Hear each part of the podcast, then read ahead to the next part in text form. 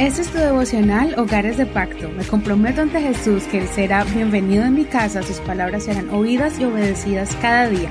Mi hogar le pertenece a Él. Diciembre 24, reuniones bendecidas. Vamos a estudiar tres salmos el día de hoy.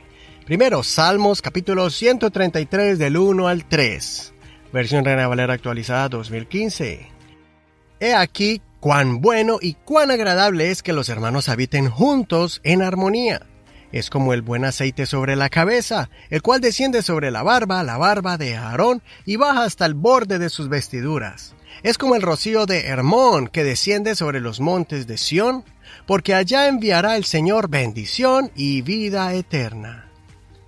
Salmo 134, del 1 al 3. He aquí bendigan al Señor Ustedes todos los siervos del Señor que están en la casa del Señor por las noches, alcen sus manos hacia el santuario y bendigan al Señor. El Señor que hizo los cielos y la tierra, te bendiga desde Sión. Y ahora el Salmo 135 del 1 al 7. Aleluya, alaben el nombre del Señor, alábenle, oh siervos del Señor, ustedes que están en la casa del Señor, en los atrios de la casa de nuestro Dios. Alaben al Señor porque el Señor es bueno, canten salmos a su nombre porque es agradable, porque el Señor ha escogido a Jacob para sí, a Israel como su especial tesoro. Porque yo sé que grande es el Señor, nuestro Señor es más que todos los dioses. El Señor ha hecho todo lo que ha querido en los cielos en la tierra, en los mares y en todos los océanos. Él hace subir la neblina desde los extremos de la tierra, hace los relámpagos para la lluvia y saca el viento de sus depósitos. Y bueno, vamos a concluir los últimos salmos de peregrinación al templo, que son el 133 y el 134. El Salmo 133 es un salmo muy corto, pero nos muestra uno de los eventos sobrenaturales que suceden cuando nos reunimos en la casa del Señor. En nuestras reuniones el Señor se manifiesta y derrama bendición y vida eterna, pero con una gran condición. Si Dios ve que estamos reunidos juntos, y en armonía, manteniendo la paz y promoviendo la unidad. Por eso, superemos las diferencias que hay entre nosotros y seamos más tolerantes para poder convivir juntos y recibir las bendiciones de Dios al congregarnos.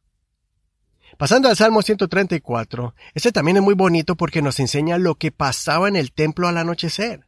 En la antigüedad estaba establecido que los levitas, o sea, los descendientes de la tribu de Leví, se turnaran para cuidar el templo. Existían centinelas que, además de proteger la propiedad que rodeaba el templo, también el rey David ponía líderes de alabanza y músicos para que adoraran al Señor durante toda la noche.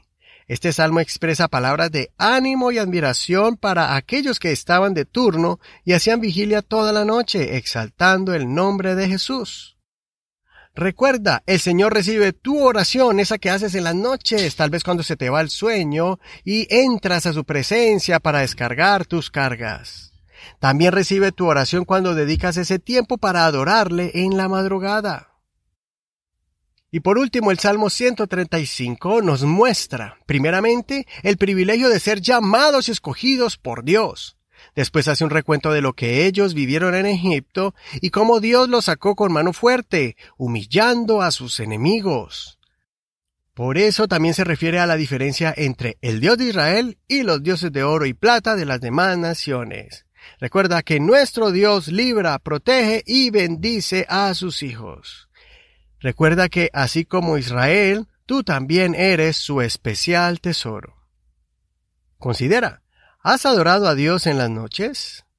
¿Reconoces que tú también eres su especial tesoro? Soy tu amigo Eduardo Rodríguez. Que el Señor escuche tu oración de día y de noche. No olvides compartir este tu devocional favorito y no olvides visitar también nuestra página de Facebook para que nos des un like, un me gusta y también puedas dejar alguna referencia en esta página. Bendiciones.